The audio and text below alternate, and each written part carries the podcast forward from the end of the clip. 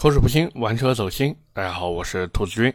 上期节目的评论区啊，我看到有位朋友说，最近啊有一个新的轮毂品牌在某音上面开直播卖货，好像还挺火的，想听我聊一聊。那么这个品牌呢，其实我之前啊就在某音的直播间看到过。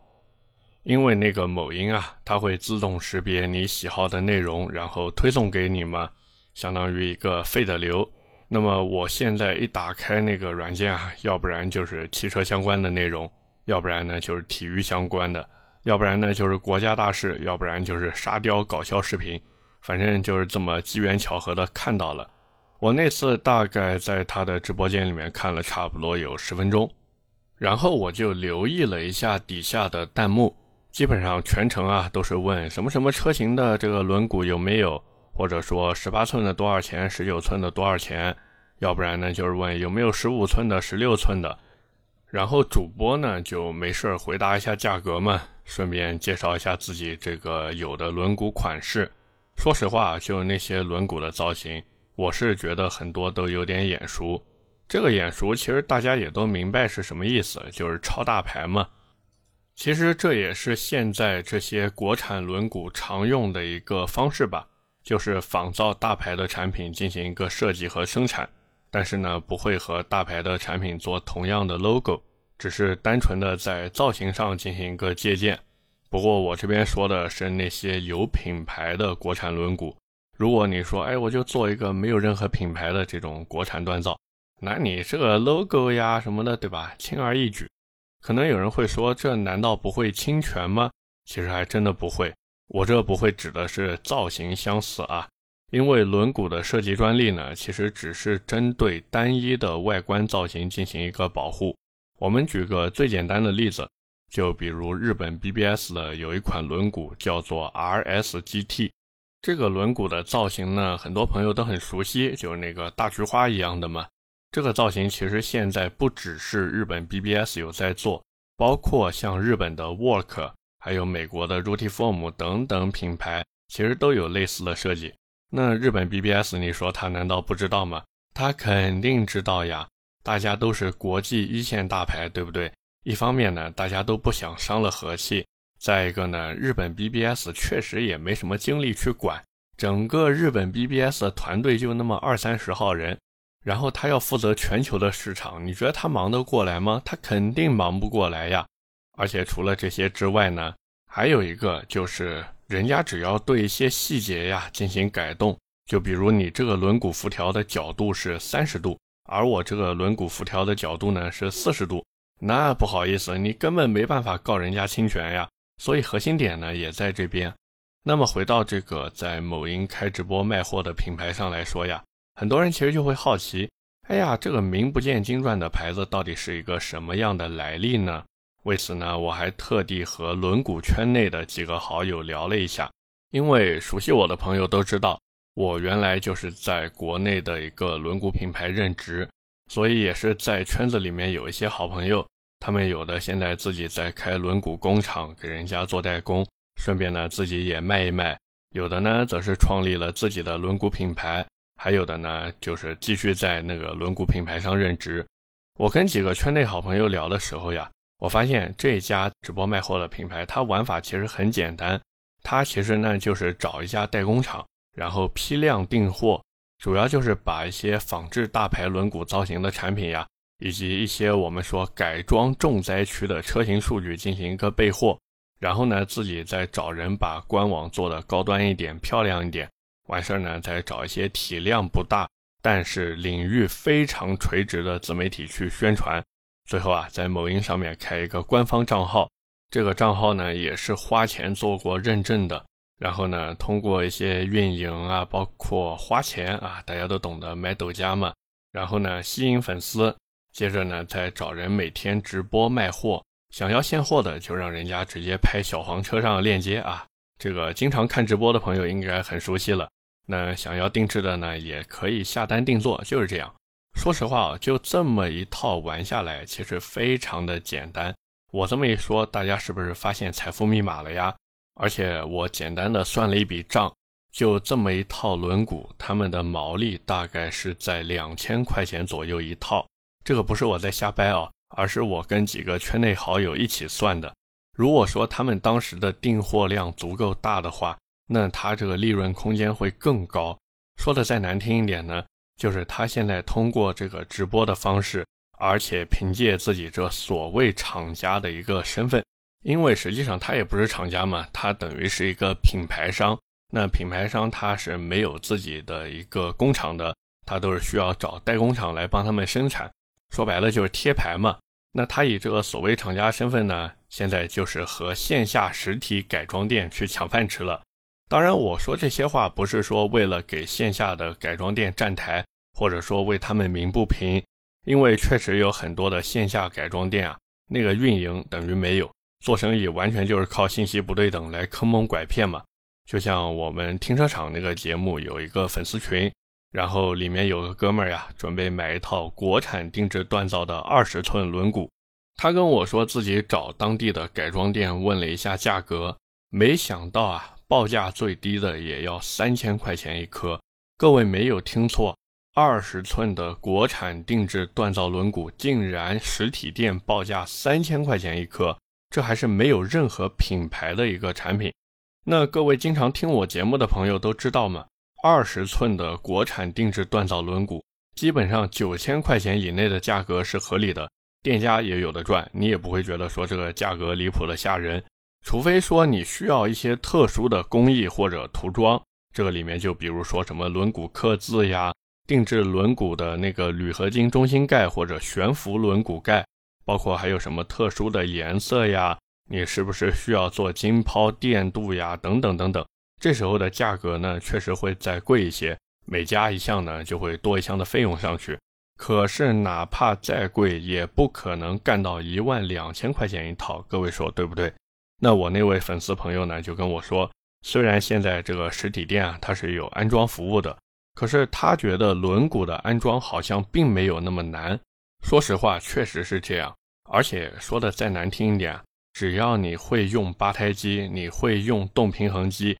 实际上，这两个机器的操作非常非常的简单，属于一学就会的那种，然后你就可以给人安装了。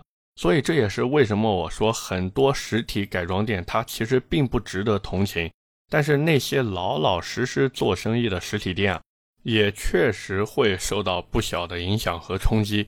这一点确实没脾气。所以各位也是看到有不少改装店的老板呀，他脑子比较活。那现在呢，也开始玩短视频，有的呢是拍拍自己的施工案例，顺便呢和大家聊聊改装。当然，这种呢一般都没什么人看啊。有的呢则是直接单口相声，对不对？以至于现在改装店早就成了副业了。要不然呢，就是今天找这个人下战书，明天要跟那个人崩一把。哎，真的是乌烟瘴气的。那么回到我们这个轮毂上来说呢，很多人呀其实很关心一件事情。那就是买轮毂的时候需要注意点什么？这个呢，我觉得要分开来看吧。一个是买铸造轮毂，再一个呢是买锻造轮毂。那我们就先聊铸造轮毂吧，因为铸造轮毂一般来说啊，注意是一般来说呢稍微便宜一点点。那么其实买铸造轮毂呢，我觉得相比于买锻造轮毂啊会更简单一点。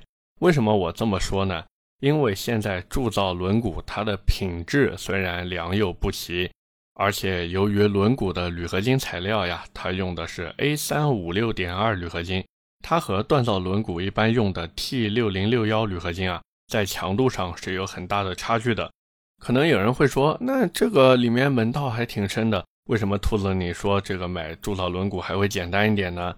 其实就是因为对于大部分车主来说，你在买铸造轮毂的时候，你只需要记住三个字，就是认品牌。那么像最入门的就是什么麦斯顿呀、雅范迪呀、阿瑞士呀这些，包括在某虎上面卖的那个风图轮毂也还可以。那再往上好一点呢，就是 M M 叉这一类的。再往上呢，就是国际大牌了，比如什么德国 B B S 呀。只不过这个德国 B B S 呀，它这家企业确实有点命运多舛，前段时间又一次破产了。为什么我说又呢？这边也是先挖一个坑啊，以后有机会可以和大家聊一聊这个 BBS 轮毂的故事。真的是非常精彩。或者大家可以买像什么 Rudiform 呀、Niche 呀、Race 呀这些，反正你能叫得出名字的，都可以去看看他家有没有铸造轮毂的产品，然后呢，根据自己的实际情况进行一个购买就可以了。所以这也是我说为什么买铸造轮毂很简单的原因。那当然啊，现在除了普通的铸造轮毂以外，其实还有另外一种轮毂，它说白了呢，也是铸造轮毂。就是很多人都听说过的悬压轮毂，其实这个悬压轮毂的全称就是悬压铸造轮毂。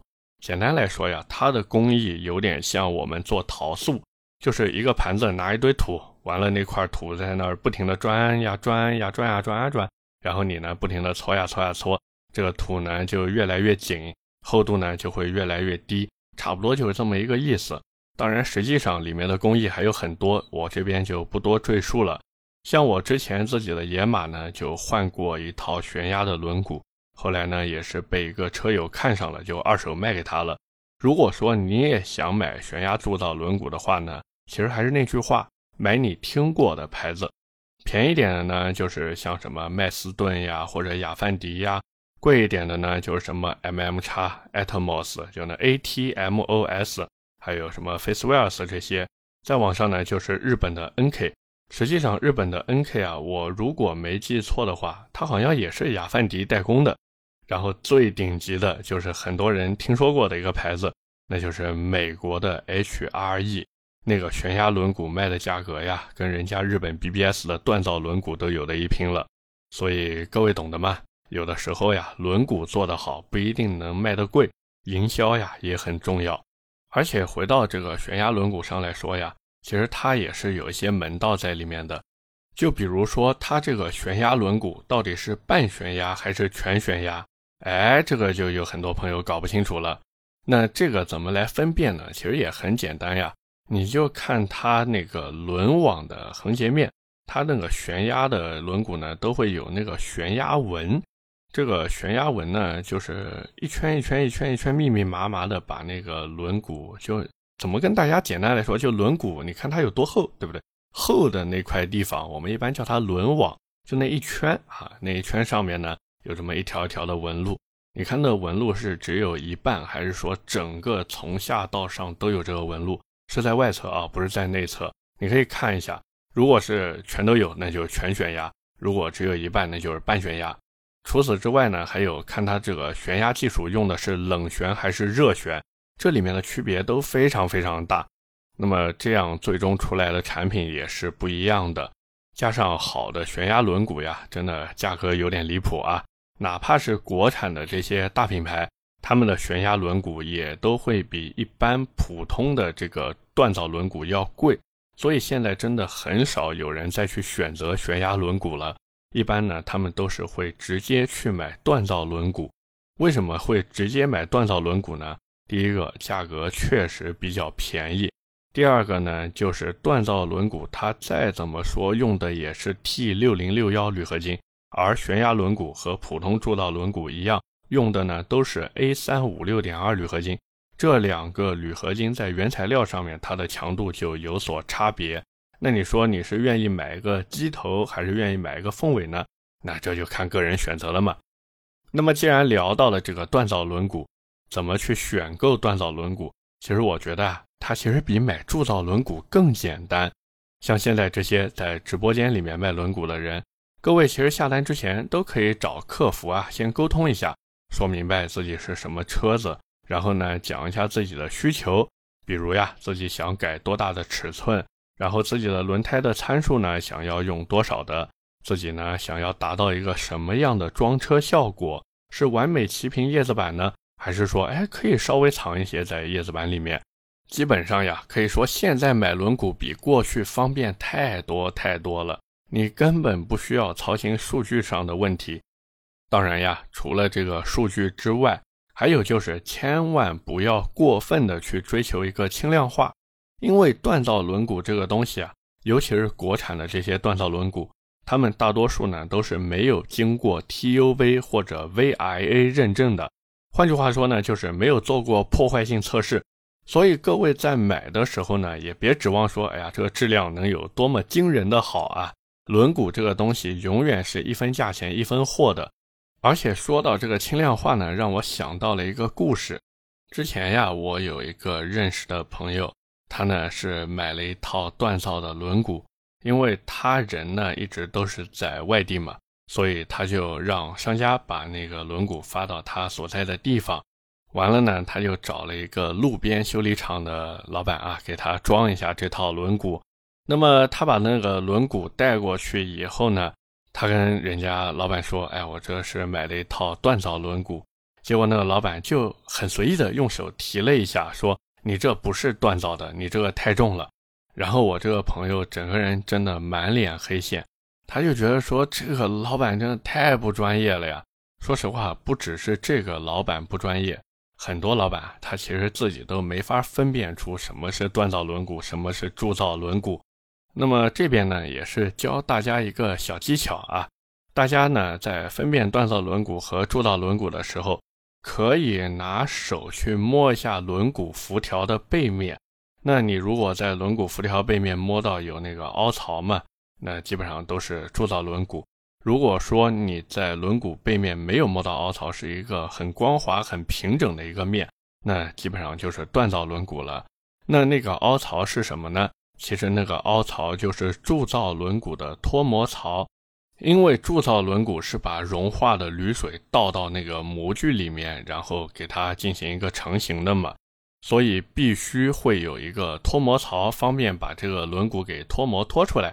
这个有点像我们在家做那个烤饼干，就那种有模具的烤饼干啊，你都会留一个小缺口，这样呢方便用勺子呀、筷子呀把它撬出来。这么一说，是不是特别简单啊？当然，也有的这个品牌呢，就比如说那个 Inforge 啊，它的这个脱模槽呢是在轮毂外侧的顶部一圈，就是你正面啊看那个轮毂的时候，它在最外面那一圈啊会有一道凸起。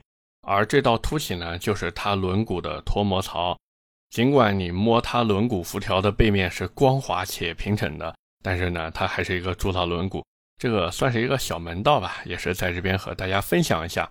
那么回到我们刚才锻造轮毂的话题上来说，除了这个不要过分追求轻量化以外，还有就是很多人之前问过我，说我能不能买一套仿造 BBS 轮毂造型的国产定制锻造轮毂？基本上，我给出的都是反对意见，因为日本 BBS 的轮毂，它之所以敢做那种造型，核心点啊在于它的工艺有很大的区别。像一般各位买的这种锻造轮毂呀，基本上呢都是一个锻造的铝合金配料拿过来，然后呢厂家用数控机床给你进行一个洗加工，最后呢做成你想要的一个造型。像讲究一点的厂家或者品牌吧。它会用四轴加工机来做，不讲究的呢，一般都是用三轴加工机。如果我这个听友里面有开数控机床的，应该明白我说的是什么意思啊？那日本 BBS 的工艺呢，或者我们说轮毂的做法，它是直接用模具进行一个锻打，这个有点像我们打刀那样，就是锻刀那个感觉。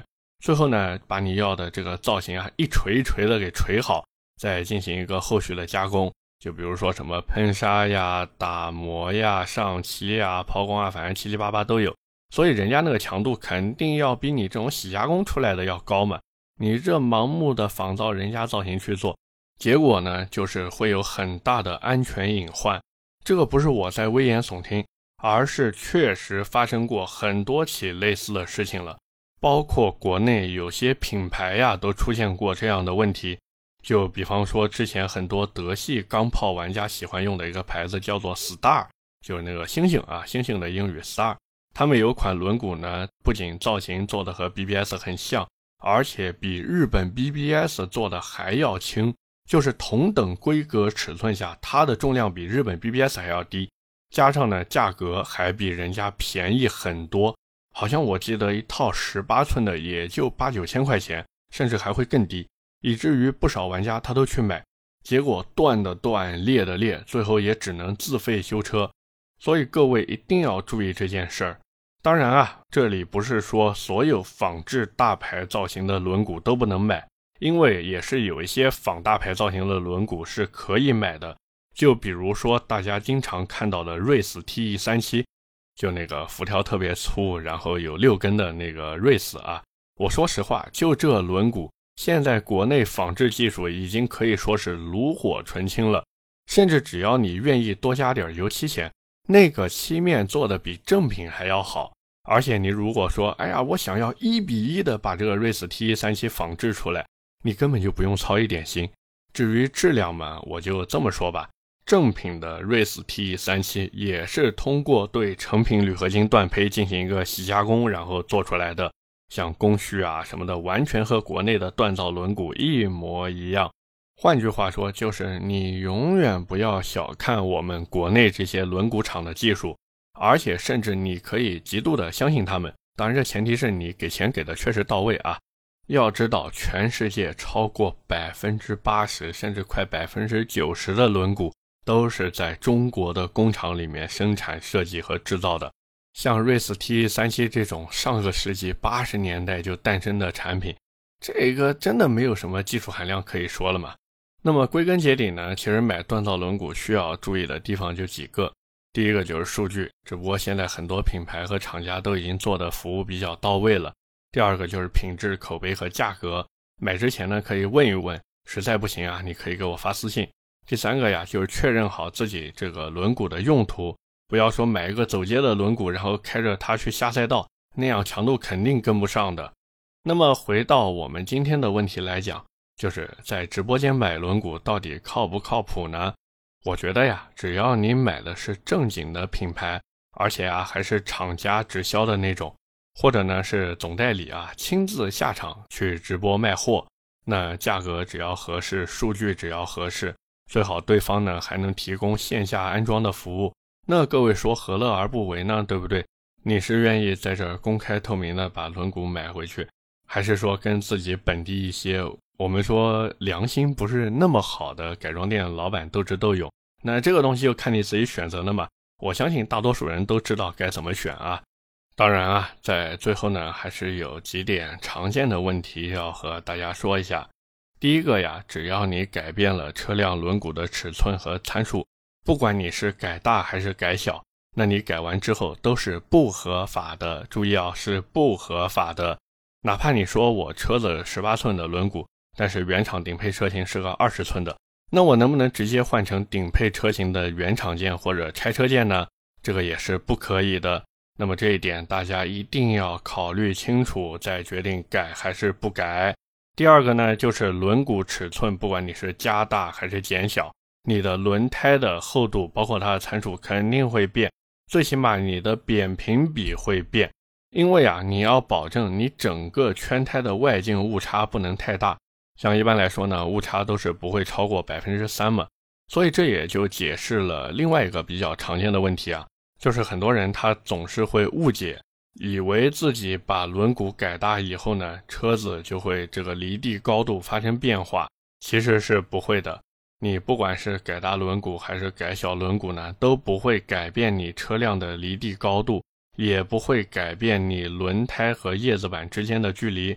包括还有一个比较常见的问题，就是有的人他轮胎宽度其实并没有变，但是因为这个轮毂的 ET 值变小了，所以呢更加贴近叶子板了，他就觉得自己的轮胎变宽了。我的天哪，其实没有变宽啊，不要误会。包括还有很多人问我说，这个轮毂改大以后是不是就会变得更低趴？其实也是不会的。你要想车身姿态变得更低啊，你这肯定是要换避震器的啊。那么再一个呢，轮毂的 ET 值，这个很多人都会纠结啊，到底做多少呢？自己这个轮毂 ET 做不好，这刹车都避不开呀。确实是这样，但是轮毂的 ET 值并不是说只要够小就一定能避得开刹车的。实际上，能不能避开刹车，考虑的除了你的 ET 值以外，还有你轮毂的 X 距。这个 X 距呢，说实话很细节。哪怕是卖轮毂的，一般都不会注意这个问题。但是如果是服务比较专业的厂家或者店家，它都会根据你的刹车来进行一个数据的选择，包括你的宽度、你的尺寸、你的这个 ET 值，还有我刚才说的这个 X 距。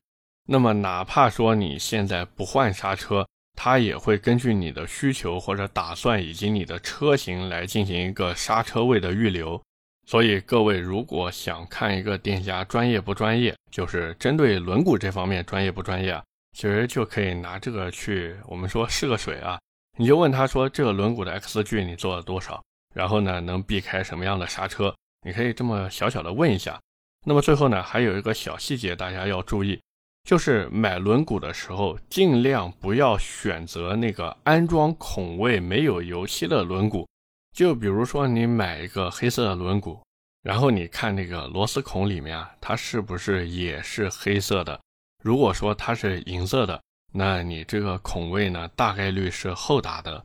如果说它是黑色的，跟轮毂这个颜色一样，那它这个螺丝孔位就是提前打好然后再上漆的。为什么我要说这个呢？主要就是因为后打孔的这个轮毂，它的强度呀有可能会受到影响，所以各位在买轮毂之前呢，也是可以留心一下这个事情。那么在节目的最后呢，我也是祝愿大家啊能买到自己心仪的一套轮毂，当然前提是你真的想改轮毂啊。同时呢，如果各位觉得我这期节目对自己有帮助，或者说能帮助到身边的一些车友的话呢，也欢迎进行一个转发啊。那么下面是我们的留言互动环节。上一期节目我们聊的是福特新蒙迪欧，我在评论区看到有朋友说：“哎呀，正好想听这台车，你就聊了，看看是不是及时雨？以后请叫我及时雨兔子。”那么第一条留言来自听一 M 六，他说在 BBA 等入门车都可以二十万左右落地的时候，任何不入流的 B 级车。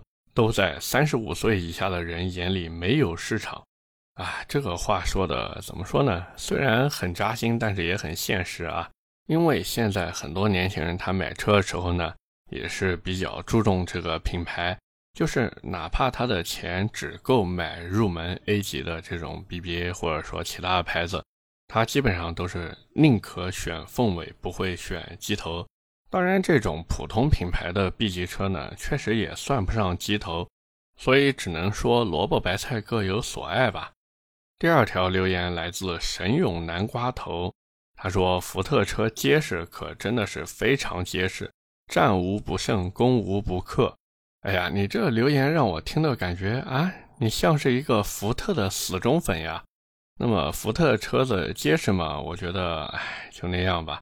之前这变速箱出问题的出问题，然后断轴的断轴，发臭的发臭，包括自家的这个牌面产品啊，福特野马，在美国那个碰撞成绩好像也不是特别的好啊，尤其是 A 柱那边，我的天哪，简直就是杀人 A 柱。所以你这话说的，哎，我好像现在琢磨过来味道了呀，难道说你跟我一样粉到深处自然黑吗？最后一条留言来自十八子六幺八八，他说：“先听三刀的，后从停车场转过来的，听了几期了，觉得我这个节目还行啊。”他问我能不能说一说塞纳，这个丰田的塞纳呢？我在二零二一年第二十九期就已经聊过了，标题呢叫“丰田塞纳看似高价，实则目标很明确”。这个节目是去年九月份上线的。那么这个塞纳虽然说我去年九月份聊了一下，但是时至今日呢，我对它的态度或者说看法吧，还是那个样子，就是这台车它并不是丰田想要跑量的车型，它只是丰田用来第一个给经销商赚钱的一个工具，第二个呢也是给自己赚钱的一个工具。第三个呢，它也是用来树立这个丰田形象的一台车。可能有人会说，这个丰田塞纳现在加价的事情都被人口诛笔伐了，你兔子怎么还说它是树立丰田形象的一个产品呢？各位，你得这么去想，真骂它加价的人有几个会愿意掏钱去买这台车呢？或者哪怕有人愿意掏钱买它？他是愿意加价的那批人吗？他不是呀。丰田现在是什么？说白了就是割韭菜，把自己这些死忠粉的钱啊都割过来。毕竟新能源的浪潮摆在面前，丰田现在的这个新能源技术呢，确实有点捉襟见肘。如果说不趁着现在再去多赚一点钱的话，那以后这个钱从哪挣呀？是不是？OK，那么以上就是我们今天节目的全部内容了，也是感谢各位的收听和陪伴。我看了一下这个时间进度条呀，这个絮絮叨叨的也和大家聊了半个多小时了，也不知道大家会不会听烦呀？反正今天确实聊的有点长。最后呢，还是老规矩，就是我的节目会在每周二和每周四的凌晨更新。点赞、评论、转发是对我最大的支持。各位如果还有什么想听的车或者想听的内容，也欢迎在节目下方评论区留言。我们下期节目接着聊，拜拜。